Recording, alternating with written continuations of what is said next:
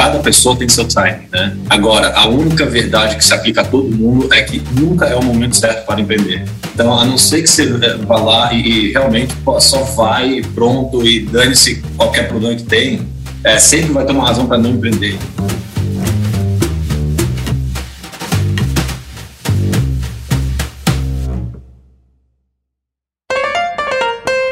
Olá, olá, bem-vindo e bem-vinda a mais um Kennercast. Eu sou Bel Galera e mais uma vez eu vou orquestrar aqui uma mesa de discussão diferente. Normalmente essas conversas a gente consegue focar muito mais nos desafios de operar uma empresa.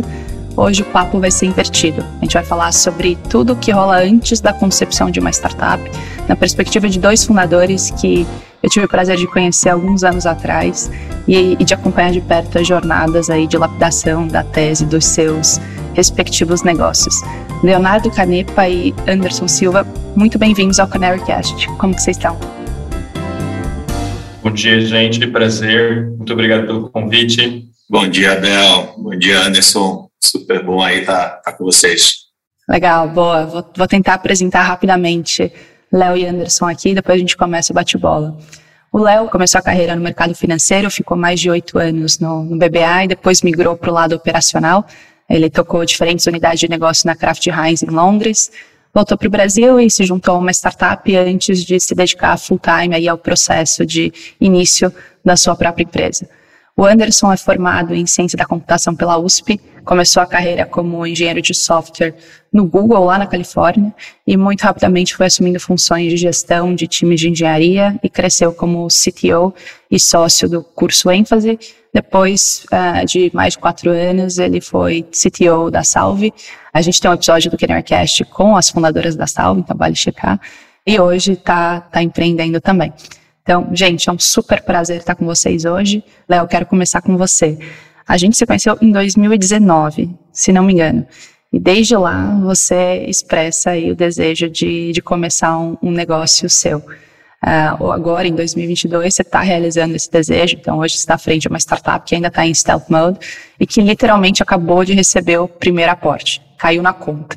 Uh, conta o que, que te motivou a fundar uma empresa e de onde vem esse desejo aí que não é de hoje?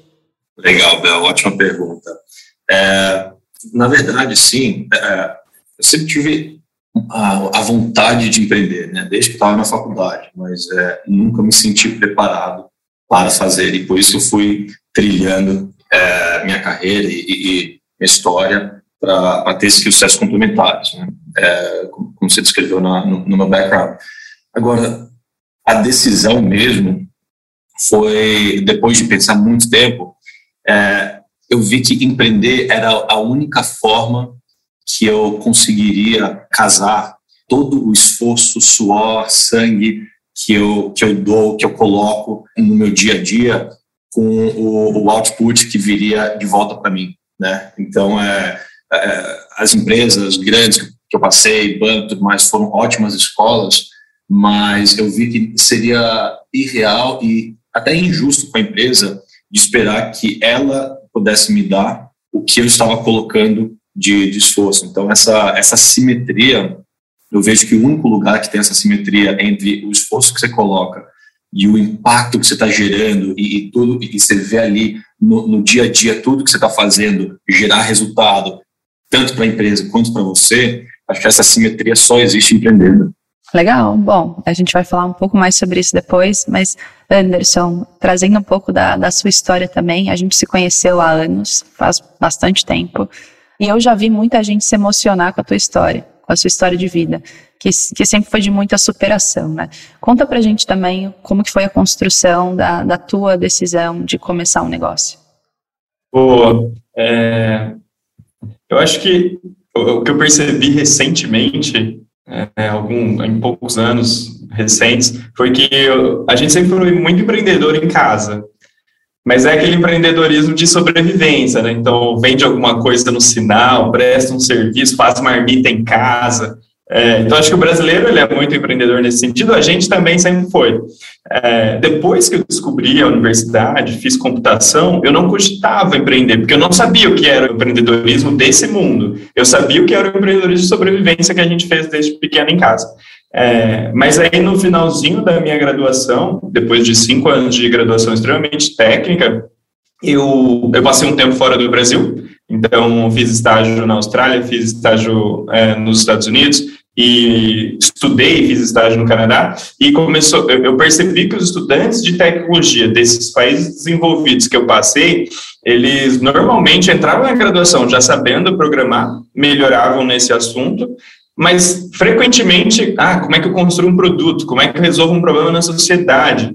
É, como é que eu levanto dinheiro? E isso me chamou a atenção, porque era um caminho que eu não considerava, dado a formação e, e o ambiente que eu estava ali em São Carlos fazendo graduação.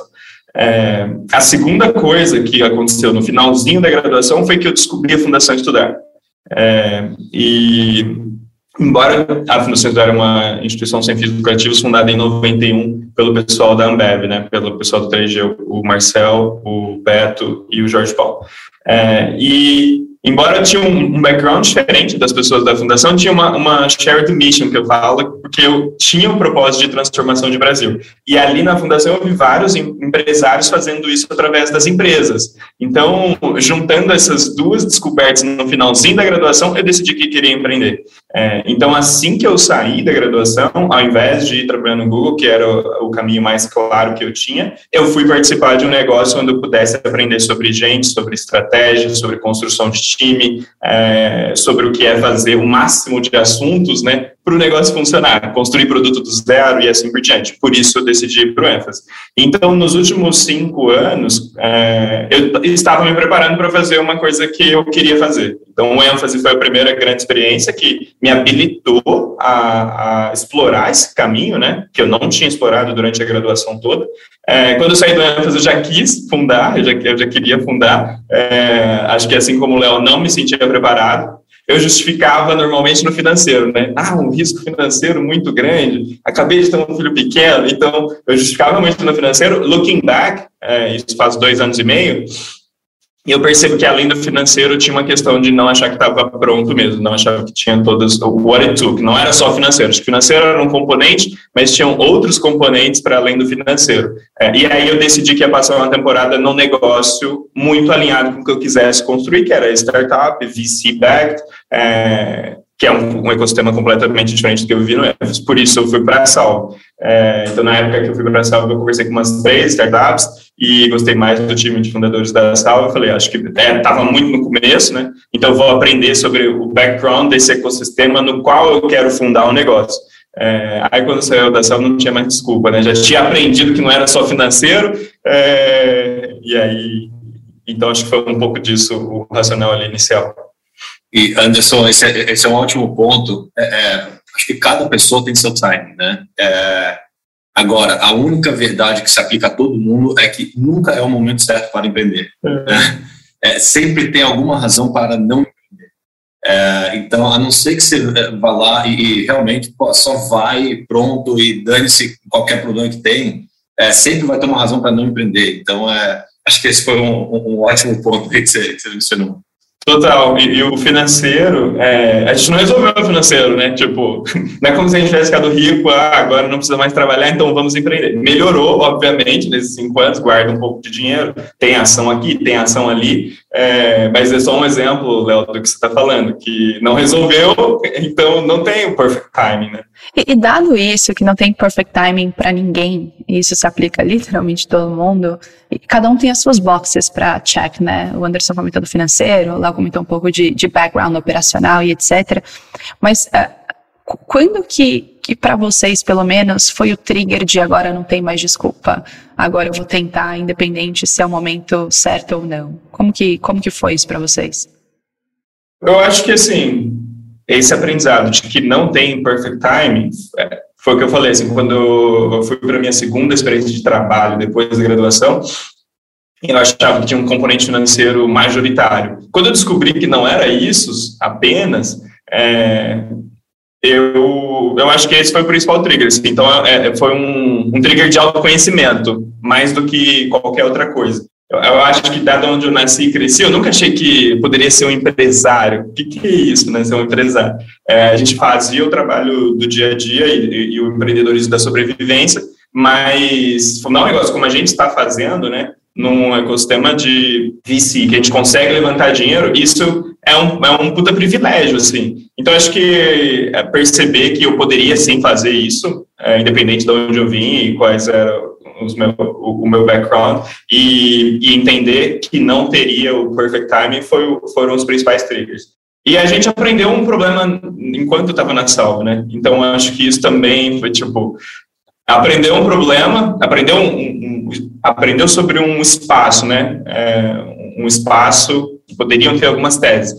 É, então, se aprendeu e saiu da companhia, meio que assim, essa era a prioridade zero, é, é, ver se tem um negócio bom aqui mesmo ou não. Depois, as outras opções, trabalhar em algum lugar. É, então, como essa era a prioridade zero, acho que teve esse trigger também, o fato de ter aprendido um problema ou um espaço em que pudessem ter algumas teses do meu lado, uh, eu sempre eu sempre tive o mindset de, de olhar lá para frente e falar o que eu estou fazendo hoje é o que vai é, é, me trazer a maior probabilidade de ser bem sucedido e, e, e, essa e a resposta disso vai mudando ao longo do tempo, né?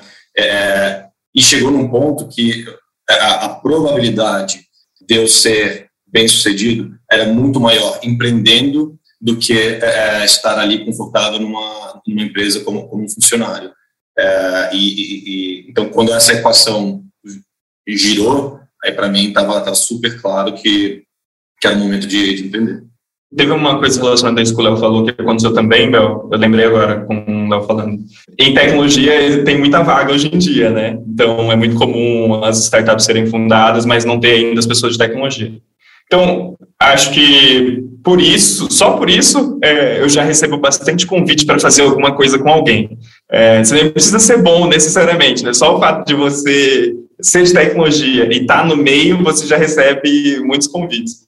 E aí eu, eu, eu é, sempre conversei com as pessoas, é, mas eu percebi que o upside ele era muito limitado. É, é do caso de tipo, estou contratando um co-founder, levantei o, o dinheiro, ainda não tem operação, não tem nada, às vezes não tem PPT, mas o máximo que você pode ter da companhia é X%, 2, 3, 4 é best case scenario. É, eu falei, caramba, o upside é muito baixo, para um risco parecido. Não, super legal.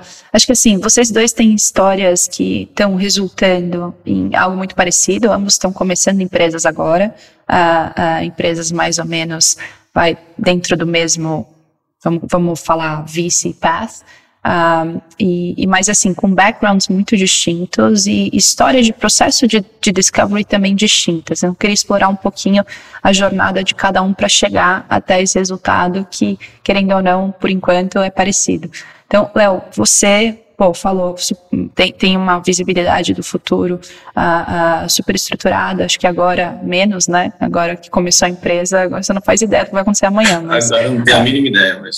Exato, mas antes disso você achava que tinha alguma ideia e foi, e foi construindo a sua carreira e direcionando sua carreira para estar onde você está hoje.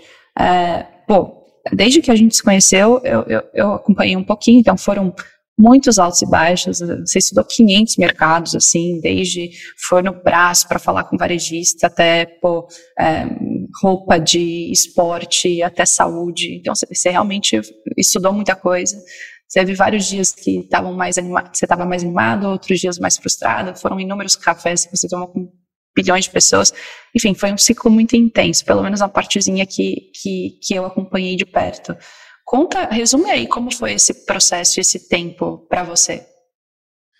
É, fantástico, Bel. Eu separaria em duas partes, né? Uma é ideation, que é quando você está procurando a, a, ideia, e outra é discovery, quando você estabeleceu uma ideia e aí você vai tentar entender se essa ideia realmente vale a pena é, é abrir um negócio e, e, e acelerar. É, então, e, e, nos dois, é, é para mim, pelo menos o approach que eu tive, é tudo processo. Tá? É, e eu fiz é, top-down, topo de funil, e fui afunilando no, nos dois processos. De ideation, para achar a, a, ideia, a primeira pergunta que eu me fiz foi: quero o VC track ou não? E essa pergunta vai nortear muito o processo que você vai fazer. Para mim, eu queria VC track, tá? É, porque é, o VC track te dá, te dá muito, muito mais estrutura, muito mais apoio para acelerar, para errar é, é, e para crescer da forma que você quer fazer. Então, a primeira pergunta que eu me fiz foi, quero VC Track ou não? E aí, foi topo de funil mesmo. Né? Como você falou, eu olhei muita, muita, muita indústria, muito modelo. É, e aí eu estava... É, a primeira coisa que eu fiz foi, bom, deixa eu olhar as empresas lá fora, fora do Brasil, que nos últimos dois a três anos é, levantaram, é, levantaram recursos e que está funcionando lá fora. E aí eu fui afunilando. E eu fui olhando especialmente, não necessariamente Estados Unidos, fui olhando especialmente é, Sudeste Asiático, que acho que tem muito mais semelhanças, né? Índia, Indonésia, Filipinas, tem muito mais semelhança com ah, os problemas e oportunidades no Brasil do que é, um, um, mercado mais desenvolvido como o americano. É, então, a primeira coisa que eu fiz foi, é, foi olhar isso. É, o segundo é, foi conversar com, com empreendedores e especialmente com investidores. Investidores têm uma visibilidade muito boa de o que, está funcionando, o que, não está funcionando, o que, está sendo feito, o que, não está sendo feito. E eu perguntava, e aí, o que, que, você quer investir hoje? Né? E nisso já, já dava um, um topo de funil muito bom também. E a terceira coisa é experiência é, é pessoal. O que, que, na minha experiência pessoal, eu sei que é um mercado grande ou um mercado que tem problemas e tudo mais. Então, usando esses três, é topo de funil mesmo. Aí, é, 50, 100 é, é, ideias ou modelos de negócio, e aí você vai afunilando. O jeito que eu fui afunilando, primeiro de tudo, parece um mercado grande, e segundo de tudo, eu me vejo fazendo isso ou não. Então, por exemplo, biofarma estava é, lá na lista da, de empresas que, que captaram muito dinheiro lá fora. Eu falo, putz, isso aqui não é para mim. Então, é, você vai afunilando, e no começo, esse processo de funil não tem que ser assim, a super profundo, não. É, é, é touch base, é mercado grande é, e, e, você se vê fazendo. Até que eu cheguei no shortlist de três ideias. E aí eu passei para o lado de discovery. Tá? É, o lado de discovery, aí é, é, você escolhe uma das ideias e aí você começa a acelerar. Processo de um a dois meses para entender isso aqui vale a pena eu é, investir tempo, recurso, montar time e tudo mais, e aí vai ser sua empresa. E, e esse processo de discovery é, é, processo também. Então, número um, entende o high level do mercado. Então, é, é, como é que, qual é o tamanho do mercado, quem são os players, tem gente fazendo alguma coisa, se tem, o que, que eles estão fazendo, se não tem, por que, que não estão fazendo. É, e, mais importante, é conversar com key stakeholders da indústria. Então, por exemplo, eu já fiz esse processo de Deep, Dive Discovery é, com cinco ideias diferentes. E em todas eu conversei com 30, 40, 100 pessoas diferentes. E aí é, é na cara e na coragem. É LinkedIn, por exemplo, e vai lá e ela, puta, tem um, um incumbent ali, tem uma empresa que já está lá, vê ex-funcionário que trabalhou nessa empresa. E aí sai perguntando. E de forma geral, as pessoas gostam de compartilhar suas experiências, suas histórias, seu, seu conhecimento. Então, esse discovery process foi muito processo também, e, e indo de pessoa em pessoa e usando muito network effects. Esses network effects é, é muito simples. Você fala com a primeira pessoa e todo fim de conversa, minha última pergunta é: quem você recomendaria que eu conversasse é, é para entender de X, Y, Z? E nove a cada dez pessoas não só recomendavam alguém, como me apresentavam essa pessoa. E aí você vai gerando network effects, que aí fica muito mais fácil fazer esse processo de discovery. Boa, bom, super estruturado. Ela passou um tempão é, lapidando esse processo também. Então, com certeza, ótimas dicas para quem está para quem tá pensando em empreender. Anderson, talvez o teu processo tenha sido um pouco diferente, porque como você falou, você saiu da Salve vivenciando um problema específico dentro de e-commerce e já estava na tua cabeça tentar resolver aquele problema específico. Então, talvez esse, usando o framework que o Léo compartilhou, a parte de ideation você não focou tanto. Você já tinha ali um direcionamento e você já partiu para o discovery. Você já tinha um problema, já tinha sentido aquela dor, e daí você partiu para entender o que, que, de fato fazia sentido é, em termos de oportunidade de negócio para resolver aquele problema que você tinha sentido. Conta aí como foi o seu processo de discovery. Boa. É, de, de, fato foi, um, foi mais focado na segunda, na segunda etapa do grande processo que o que o Léo mencionou. É, de cara, assim, eu, eu meio que fiquei part-time um tempo é, acompanhando outras operações de varejistas, de merchants. É, e aí eu falei, poxa, não é um caso específico, não está acontecendo só com a Salve, está acontecendo com vários.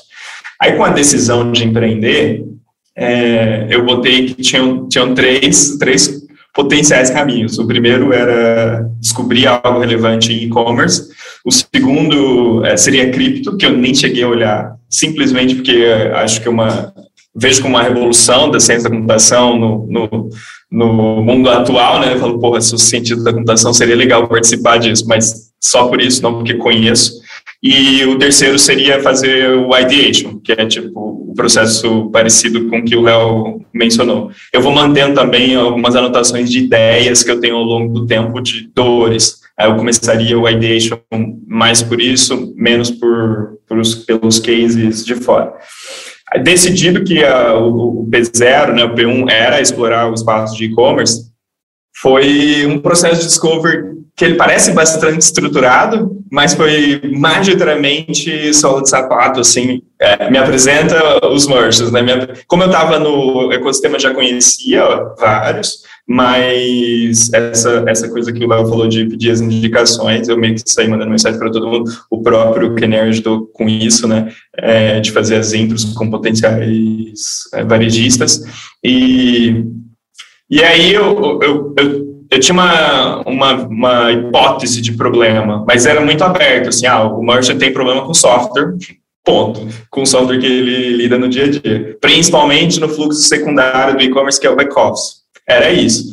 Eu ia para as entrevistas, fazia, eu fazia o questionáriozinho, né, então a lista de perguntas, no começo sempre falando sobre a companhia em si, bem curto, depois sobre tecnologia. É, no início, sempre perguntas abertas, depois afunilando para é, etapas do fluxo em específico que eu conhecia, é, e eu fiquei fazendo isso um mês. Então, de cara, fiquei fazendo isso um mês, e depois do primeiro mês, teve um trabalho de tirar os aprendizados. Vários aprendizados são coisas que o merchant fala, que o varejista fala, que o potencial cliente fala.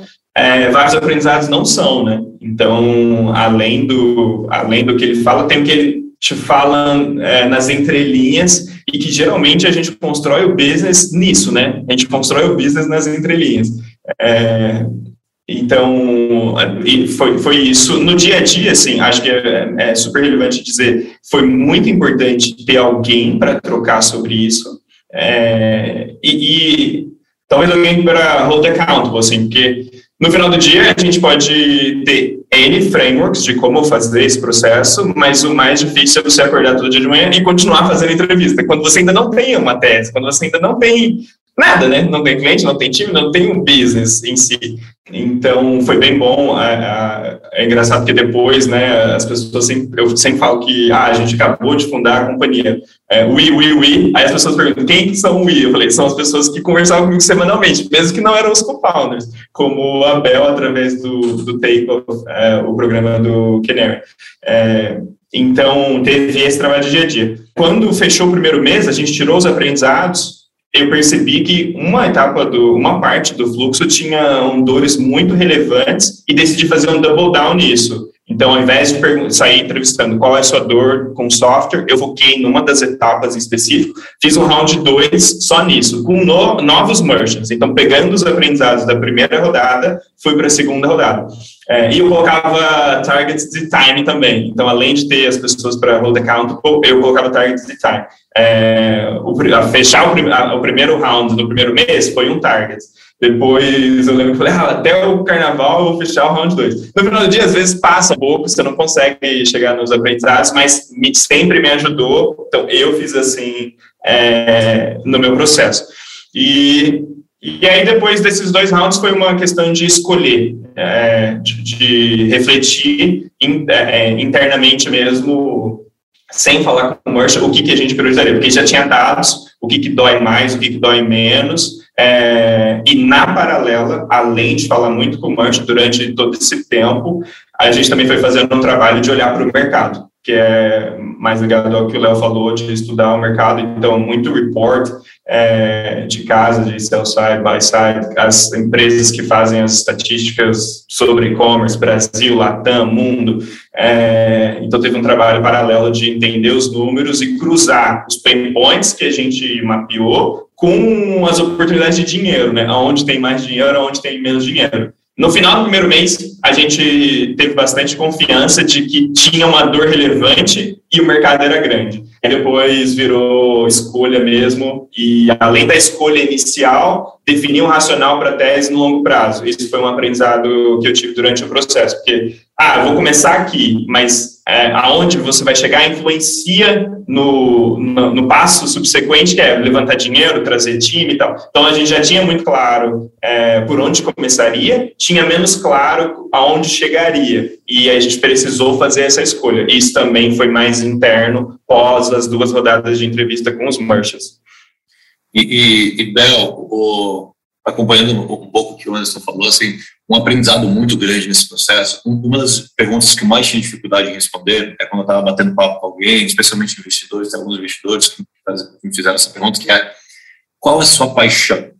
Né? Quando eu estava pensando na, na ideia, muitas, muitas pessoas me perguntavam qual a minha paixão. O problema é que minhas paixões não são muito vice-backable. é, é esporte, é o quê? Exato, esporte, é, gastronomia, música, poxa. É, e, na verdade, a, a, minha paixão, tem uma paixão muito grande por modelos de negócio, por resolver problema. Aí, uh, tem uma, uma frase do Scott Galloway, uh, que ele fala, não siga sua paixão, siga seu talento, né? E eu acho que tem uma, uma combinação é, dessas coisas, né, de paixão e talento, onde eu, poxa, eu não, eu não sou apaixonado por, por ketchup, que eu estava na Heinz. Eu não sou apaixonado por, é, é por, é, por, investimentos no BBA. Eu não sou apaixonado por RH, que eu estava na Leve. É, então, assim, mas todos tinham modelos de negócio super interessantes é, é e estavam resolvendo problemas. e, e, e, foi assim que eu, que eu fui seguindo também.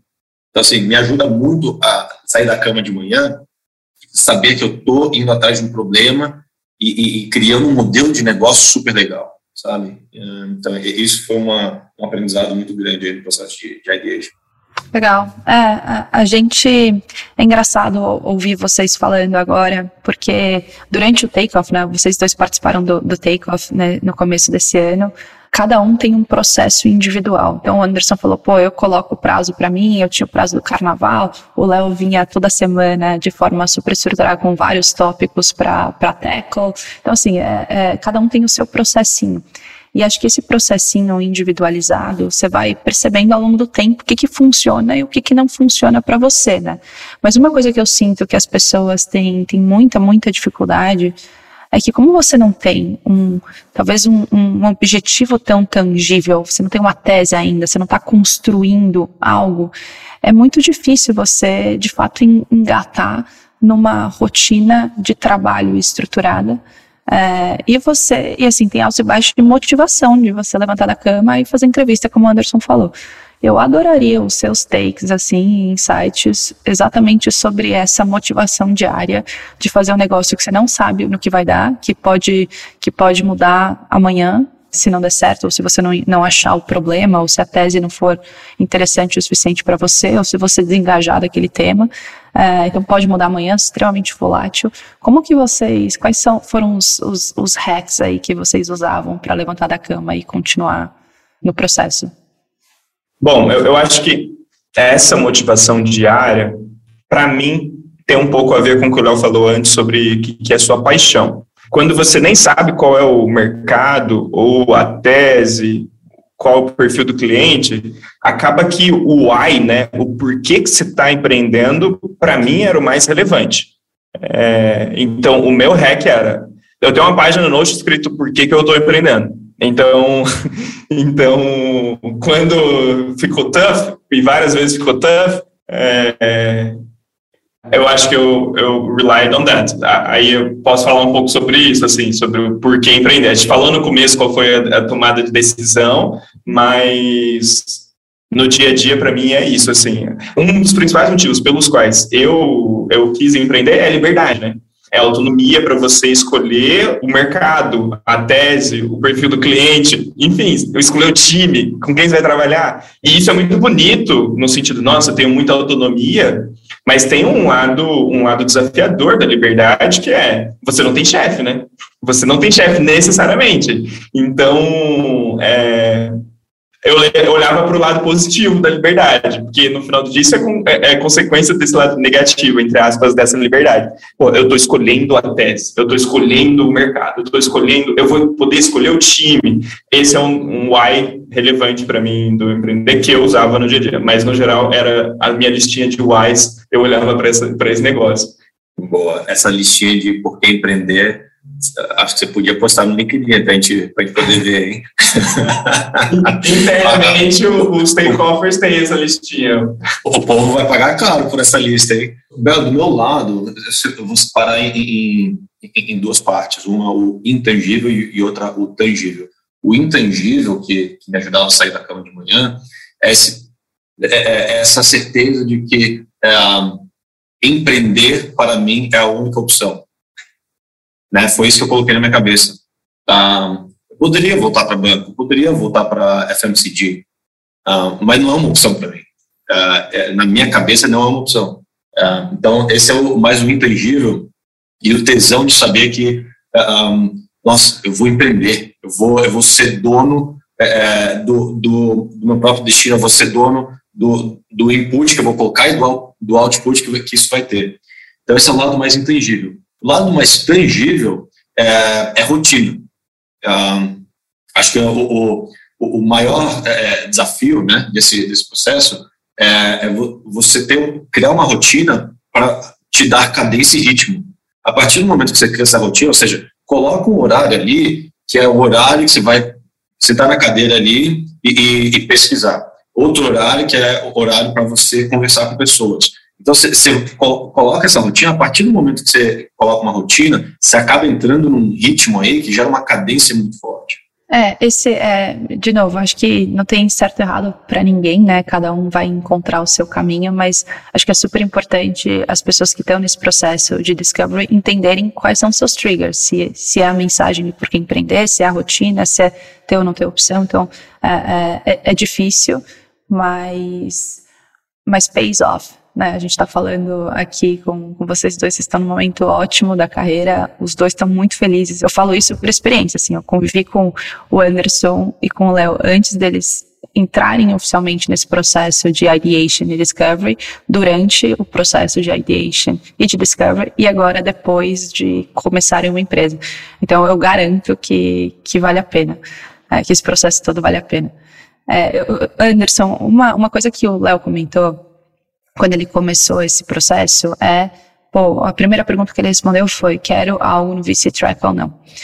Para você, eu lembro que esse foi um processo. Uh, você não tinha clareza que o VC Track, primeiro que era, que era uma possibilidade, até nem o que isso, uh, como isso influenciava o negócio que você ia construir ou a sua vida especificamente. Eu lembro de uma frase que você me falou que, que foi, pô, Bel, eu fui criado pensando no curto prazo que foi um pouco que você falou, né? A gente empreende por necessidade para literalmente ter o dinheiro amanhã ou hoje. Uh, então, uh, esse pensamento de longo prazo que, uh, que é uma consequência do VC Track não, era, não foi algo natural para você. Adoraria entender como foi, como está sendo esse, essa sua mudança de, de mindset. Dado o que está acontecendo com o State of the Market no VC Track, no VC World agora, meio que exemplifica o, o meu, a minha, meu pé atrás é, sobre a decisão de qual tipo de negócio faria. Porque, dado esse background que você acabou de falar, foi muito relevante para a gente sempre a última linha ser uma linha verde, né? Então, em tudo, assim, é muito maluco. A minha mãe, ela é faxineira até hoje, mas eu já vi minha mãe emprestando dinheiro para o vizinho, para o chefe, para o gerente da companhia que ela trabalhava. Então, essa preocupação com a última linha ser verde, eu acho que me era, parecia antagônico com a história de eu vou levantar dinheiro, vou queimar dinheiro durante X tempo para um dia ter a última linha verde. Eu acho que esse era um, um pensamento automático que eu tinha que me deixava preocupado com o mundo é, do, do VC. É, um outro aspecto é que eu podia, por ter acumulado um pouco de patrimônio, investir eu mesmo no negócio por X tempo, e ah, tem mais validação. No final do dia, é it's all about confidence, né? É, é sobre confiança. Se eu posso ter, ter mais certeza, é, eu colocando no bolso, então, então vou começar porque você pode flipar, né? Você pode começar com o seu dinheiro, bootstrap, e depois flipar para o VC World, mas você não pode undo. Se você decidir VC Track, você não pode flipar, ah, vou fazer um lifestyle business, é, e, e that's it. Então, tinha esse outro elemento também, que eu tinha essa possibilidade. No final do dia, é, você falou um pouco sobre long-term thinking, já faz uns cinco anos é, que eu tento trick my mind com a preocupação de longo prazo. Então, é, é uma coisa que eu sou super consciente e tenho evoluído nesse sentido. Então, sei lá, eu botei o, o plano que eu vou ficar rico em algum momento. Mas não precisa ser ficar rico agora. Se eu, ao longo do, das décadas, ficar um pouquinho mais rico, uma hora eu vou ficar muito rico. É, outra coisa é o esporte. Eu decidi fazer um esporte que precisa de consistência de longo prazo. É, eu estou treinando para fazer triatlo e eu quero correr o Ironman, mas eu botei na cabeça que eu vou fazer o Ironman, o meio Ironman daqui três anos. Então, tipo, eu tenho que treinar três anos. Então, eu tô tricking em várias áreas da vida, eu tento trick my mind pro long term thinking. É, aí, pós o processo de discovery, porque a gente falou muito sobre o processo de discovery em, em, em dia a dia e como a gente conduziu o nosso framework, mas tem outros resultados que o processo de discovery traz que me ajudou muito a, a decidir e entender que o VC Track era melhor para mim. É, e quais são esses resultados? Eu acho que o, o, processo discovery nada mais é do que trazer confiança.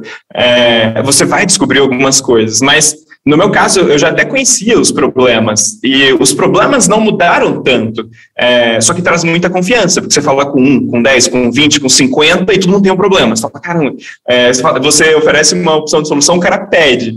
É, então, foi um processo de construção de confiança. E aí, quando você tem confiança, você fala, porra, não, posso acelerar, não preciso botar dinheiro do bolso, não preciso testar por X tempo. Então, eu acho que o processo de Discover ajudou muito nisso. Traz confiança, te ajuda a vender, você aprende como é que você vende é, a partir da, das entrevistas. Você aprende a fazer as anedotas, né, que eu, às vezes eu falo. Imagina esse cenário. Isso contribuiu muito. Uma outra coisa que aconteceu ao longo desse processo é que a gente conseguiu conversar com algumas pessoas que, que sonham muito grande, que estão fazendo muito grande, através do próprio Takeoff.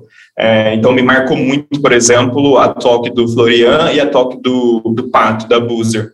E é meio que isso, assim, ah, os caras fizeram, a gente vai fazer também. O Florian falou no, na, na talk dele que a gente, quando está começando a companhia, tem uma folha em branco. O que você escreve na folha é o que você é o máximo que você vai get, né? Então, assim, escreve o que você quiser na folha. E eu sabia que para fazer um negócio grande eu estaria mais bem suportado no VC track do que alone ou no lifestyle business. Então, acho que foi um pouco dessas coisas que aconteceram aí em relação a esse tópico. Boa, boa. Obrigada por compartilhar. Acho que é uma jornada de, de mudança de mindset que a gente não está tão acostumado a, a, a, passar por ou acompanhar. Então, obrigada por compartilhar, acho que pode ajudar muita gente.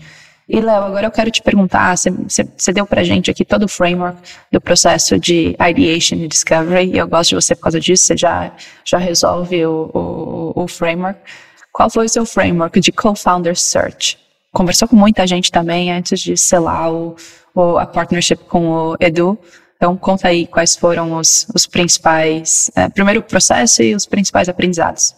É, essa é uma pergunta mais difícil de, de colocar framework, né? Mas é, a, a, primeira pergunta que eu me fiz é: quero ou não ter co-founder, né? E, e, e, no fundo, uh, essa foi a pergunta, a, a, pergunta mais fácil que, que, que eu consegui responder, que é sim, quero. Porque empreender uma montanha russa com highs e lows.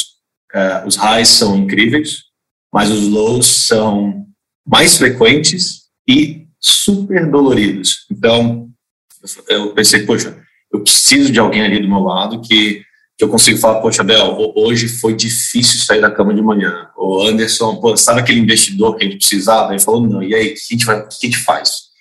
Então, é, é alguém para ter essa cumplicidade, tanto nas highs quanto nas lows. Então, essa foi a primeira coisa que eu respondi. Quero ou não ter co-founder? E para mim foi muito simples, é, era sim.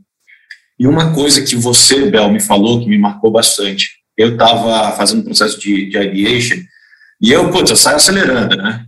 É, e você me falou, Léo, é ótimo que está acelerando, mas talvez seja interessante já ter o co-founder agora, porque é legal essa pessoa é, é, compartilhar com você todo esse processo de ideation, de discovery e de, e de pensamentos e frustrações até chegar na ideia, né? Então, isso foi uma, uma dica muito boa. E aí eu mudei, eu mudei, porque eu tava pensando, ah, vou, vou conhecer alguém, e aí no, no meio do caminho, e, e, pronto, vai acontecer. Né? Mas a não ser que você seja proativo em, em, em co-founder dating e, e, conhecer as pessoas, é, é, é, muito difícil você, você chegar no co-founder, porque tem uma questão, um ponto muito difícil de co-founder, que é timing. Eu tenho algumas pessoas na cabeça que falam, putz, eu amaria começar a pessoa, é, uma, uma empresa com essas pessoas, mas timing não casa, né? Então você precisa ser proativo. Conversei com bastante gente, é, tem aquelas listinhas tradicionais de, poxa, vamos fazer perguntas assim, algum, algum, algumas pessoas eu conheci mais do que eu conheço minha esposa. é, é co-founder dating mesmo, tipo, a palavra dating é isso mesmo. É, você tem que ser kimono aberto, tem que, é, é, tem que ser vulnerável, tem que ser transparente, sem medo de, de se expor, porque essa pessoa, a pessoa que você vai namorar, noivar e casar, por, por aí 5, 7, 10 anos. Né? Um, então, é, é, a partir disso, é, é, é quase um topo de funil também, falando, ah, pessoal, ó, tô aqui procurando co-founder, se alguém conhecer alguém que está no, no, mesmo time, me avisa. Bel, você me apresentou ao Edu, meu co-founder, foi assim, casou timing, casou complementariedade de skill sets, casou é, valores, é, casou muita coisa e, e, é incrível que a gente está tá começando isso. Agora, eu estou com a minha esposa há 12 anos e ainda estou conhecendo ela é, é, e aprendendo com ela e tendo surpresas. E isso se aplica a co-founder também. Então, seja vulnerável, se coloque lá fora, é, se exponha e, e, sabe que você precisa ser proativo é, de forma reativa, o co-founder não vai magicamente aparecer. Anderson, você teve uma experiência diferente e hoje está começando a empresa sem co-founder. É, necessariamente está trazendo pessoas para o founding team, montando um time forte, mas uh, o, o, o, label, digamos assim, de sócio cofundador ou cofundadora é, ainda está para ser preenchido e a gente não sabe se vai ser preenchido ou quando vai ser preenchido. Como que você, quais foram os aprendizados uh, sobre esse processo também? Então, eu acho que eu, eu, percebi que tem três jeitos de você começar, ter o trigger lá e começar o negócio. O primeiro é tipo, ah, já conheço alguém, falo, viu, vamos construir alguma coisa junto. E aí você nem sabe o que, que vai fazer, mas você já tem a relação profissional, de amigo e tal, fala, a gente vai fazer alguma coisa junto. É, isso é bem comum acontecer e em vários casos de sucesso isso acontece. Um outro jeito de você escolher é, é, o empreender, entre aspas, é o estágio da companhia, né? Sei lá, eu acho que eu empreendi no ênfase, mas era um estágio completamente diferente do que a gente está começando aqui. E, e o, o, outro jeito é tese. Então, eu só vou fundar se for nesse espaço, nessa tese, você limita os co-founders ou o estágio. E. A primeira coisa que eu decidi foi o estágio. Então eu falei, quero começar o mais do zero possível, né, o mais do início possível. Isso foi não consciente, eu só percebi depois que existiam esses três jeitos e eu comecei com, comecei com a decisão da tese. O ano passado, enquanto estava part-time, eu namorei várias pessoas, mas o timing das pessoas que eu queria muito fazer alguma coisa não bateu. É, e aí eu decidi o, o, estágio, eu falei, vou começar a fazer o Discover, conforme vai fazendo Discover a gente acha alguém. É, eu já conversei com umas 30, 40 pessoas é, esse ano só de para potencial co-founder, mas o fato é que as coisas foram acontecendo na, no processo de Discover, nos aprendizados, nas conclusões, na decisão da tese, e eu falei, ah, não vou hold back, assim, vamos continuar e isso vai em paralelo. Nesse processo todo, teve algumas pessoas que avançou mais, e o que eu aprendi é tem o ground level, são três coisas, são três conjuntos que, que precisam bater. Um é um ground level, aí ground level é integridade, os valores, sonho, bater isso. O, o, o, a segunda coisa que está on top of that é complementariedade de personalidade, é meio que uma diversidade de personalidade. É, eu já acho que eu sou muito estruturado, faz a lista do porquê vai empreender, faz o processo de discover, que é bom falar que foi super estruturado. Então, assim, eu acho que seria muito bom ter alguém mais porra louca que é menos estruturado que eu, porque a companhia ganha com isso. Então, tem uma diversidade de personalidade. É, e aí, on top of that, tem uma, uma, uma questão de complementaridade técnica. Então, se não dá para ser duas pessoas ficarem batendo cabeça porque as duas querem fazer as mesmas coisas ou são boas nas mesmas coisas. É isso. Eu tô, eu tô seguindo esse framework, bem dentro dessas três coisas tem, tem esses elementos, e eu faço, o, o, acho que a pessoa que eu mais namorei assim, mais intensamente, eu passei umas 15 horas junto em duas semanas.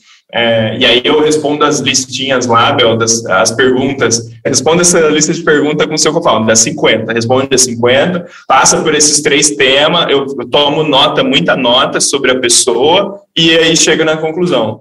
Ouvindo o Anderson falar, eu me identifico bastante com esse processo, e, e no final do dia, assim, é, a, a parte fácil que eu, que eu vi quando eu estava conversando com as pessoas é, se tem interesses é, parecidos, ok, isso isso é mais fácil. O meu foco, 99% do meu foco era valores.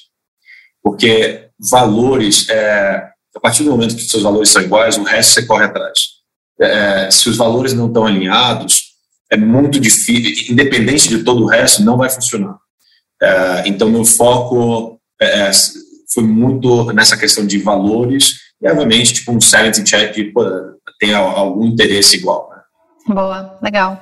Acho que a história, tanto do Léo quanto do Anderson, ah, dá uma boa visibilidade de que não tem um único caminho quando se quer empreender. Acho que alguns, alguns dos comentários e dos critérios e frameworks que ambos os, usaram aí eh, são, são mais padronizados, digamos assim, é o mais gente usa, mas acho que o mais legal é, é, de acompanhar múltiplos processos de múltiplas pessoas, é enxergar que, apesar de existir padrão, talvez não exista tanto. Então é, é, é um, um, paradoxo interessante aí de que cada pessoa tem a sua jornada e no fim dá certo. Acho que depende, depende da própria pessoa. Total. Então a gente vai.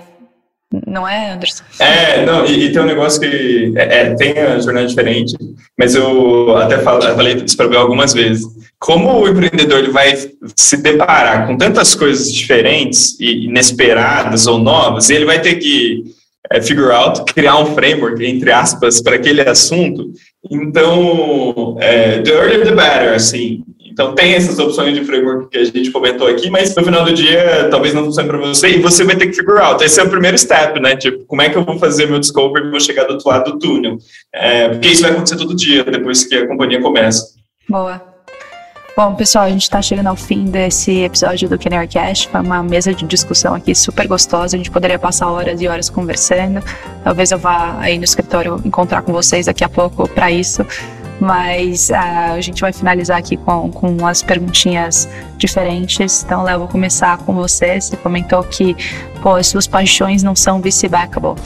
Se você fosse para um caminho não vice-backable, o que você faria? Em, em, o que você construiria dentro desses espaços que você é apaixonado por? Ufa, é boa pergunta. Uh, eu vou responder de uma forma um pouquinho diferente. O meu sonho é ter um restaurante. Agora, eu sei que também tem uma forma muito boa de, de, de jogar dinheiro no ralo é ter um restaurante. Então, o, o restaurante é um. É, para isso. Para jogar dinheiro no ralo. É, é para poder chegar no, no estágio onde eu posso ter o meu sonho sem me preocupar com o lado financeiro. Agora, se eu fosse fazer um, um algo não vice-backable, seria provavelmente uma franquia.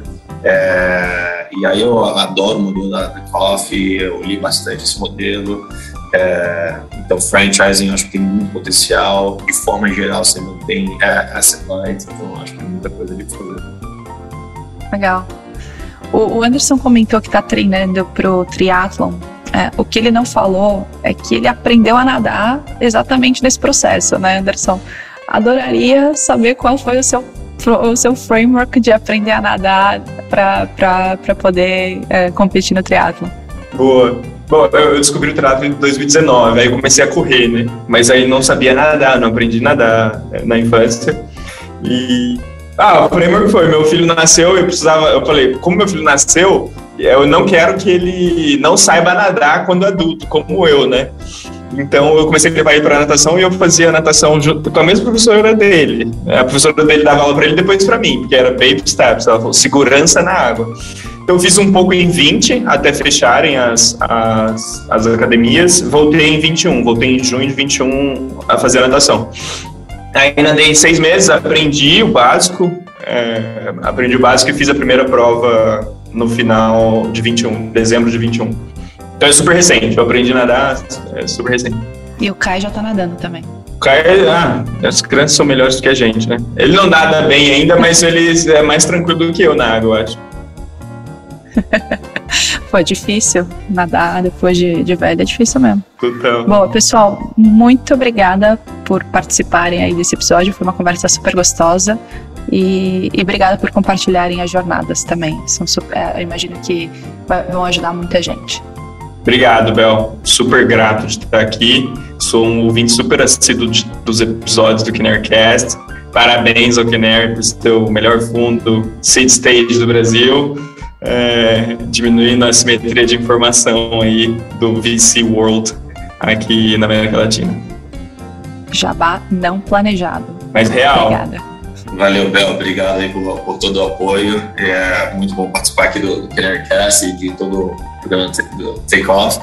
E sempre um prazer é, bater um papo aí também com o Anderson. Uma história de vida incrível, inspiradora. Obrigado. Boa. Obrigada, pessoal.